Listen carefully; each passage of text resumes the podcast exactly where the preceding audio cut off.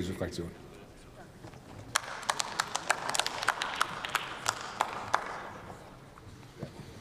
So, Herr Präsident, liebe Kolleginnen und Kollegen!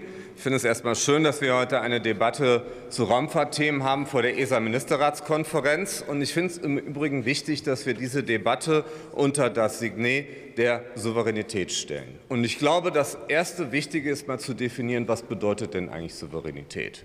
Und Souveränität bedeutet nicht, dass wir alles selber machen können. Aber Souveränität bedeutet, dass wir in bestimmten Bereichen so stark und strategisch gut sind, dass auch andere nicht ohne uns können. So definiert das die EFI, die Innovationsweisen, und so sehen auch wir das. Wir können nicht alles, aber das, was wir machen, darin müssen wir exzellent sein. Die Frage, was man daraus schließt für das, was wir heute machen, ist, wollen wir bei Dingen aufholen oder wollen wir vorangehen?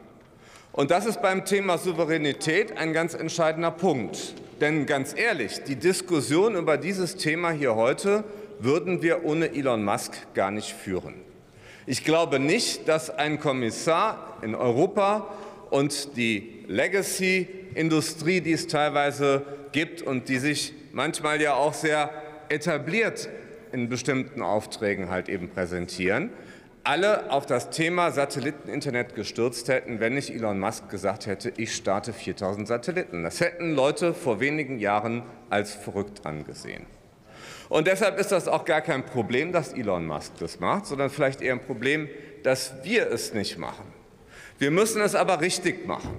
Und wenn ich jetzt hier die ganze Zeit höre, das ist alles durch Regierungshandeln erledigt, dann kann ich jedem, der sowas behauptet, nur mal empfehlen, einmal nach Brüssel zu reisen und einmal in eine Sitzung des Wettbewerbsrats zu gehen oder in den Coreper, um mal zu sehen, wie dann Dinge laufen. Und erledigt ist hier überhaupt gar nichts, bevor am Ende nicht tatsächlich entsprechend Verträge gemacht wurden. Und wir haben hier die Frage als erstes nach vorne gestellt, was ist denn eigentlich die Strategie? Man kann mit einer Initiative nicht erfolgreich sein, wenn man nicht klar definiert, was ist das Ziel. Wollen wir sichere Behördenkommunikation machen? Oder wollen wir ein preiswertes Internetsystem machen für ganz Europa, für jeden Anwender, vielleicht auch noch für Afrika? Das ist ein ganz anderer Antritt mit einer ganz anderen Kostenstruktur, die dahinter liegt. Und wenn Sie zwei widersprüchliche Ziele verfolgen, dann können es Ihnen nämlich passieren, dass Sie keins davon erreichen. Deshalb ist der Strategiepunkt einer, wo auch die alte Bundesregierung sich sehr deutlich positioniert hat. Und ich nehme das mal, ich mache das mal als Kompliment an die Kollegin Christmann, dass Sie eine ganz exzellente Kontinuität der Raumfahrtpolitik darstellen. Und viele von den Kritikpunkten, die ich jetzt hier vorhin gehört habe, junge Kollegen, kann ich noch sagen, das sind alles die Dinge, die die alte Bundesregierung gemacht hat. Also insofern bin ich ja auch sehr dankbar dafür, dass wir Kontinuität haben. Und weil hier gesagt wurde, was habt ihr eigentlich getan, will ich nur mal sagen, in der letzten Wahlperiode war erstmals Deutschland Investor Nummer eins für Raumfahrt in Europa mit 3,4 Milliarden Euro. Unsere Erwartungshaltung ist, dass auch die neue Regierung Investor Nummer eins bei dieser ESA-Ministerratskonferenz sein wird und hier weiter diese Führungsrolle lebt.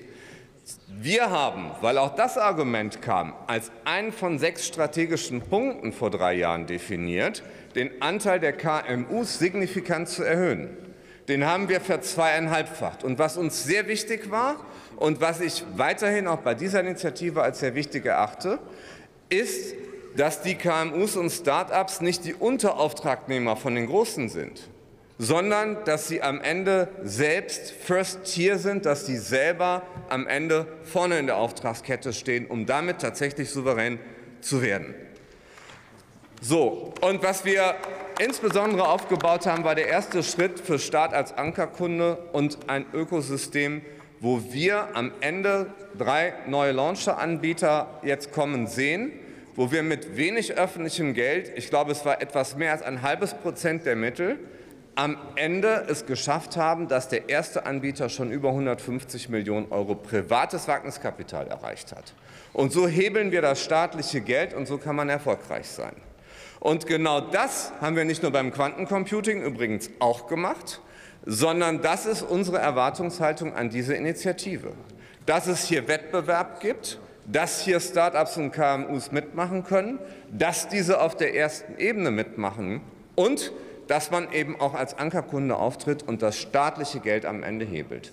Denn wir haben genug Investitionsruinen in Technologie gesehen. Wir haben den Weg gezeigt mit den Launchern und mit dem Quantencomputing, wie man den Weg anders machen kann. Und unsere Erwartung, Haltung ist, dass sich die Bundesregierung dafür einsetzt, aber es auch durchsetzt. Wir werden euch an den Taten messen. Wir wünschen viel Erfolg. Und ein guter Weg kann es sein, diesem Antrag jetzt zuzustimmen. Vielen Dank.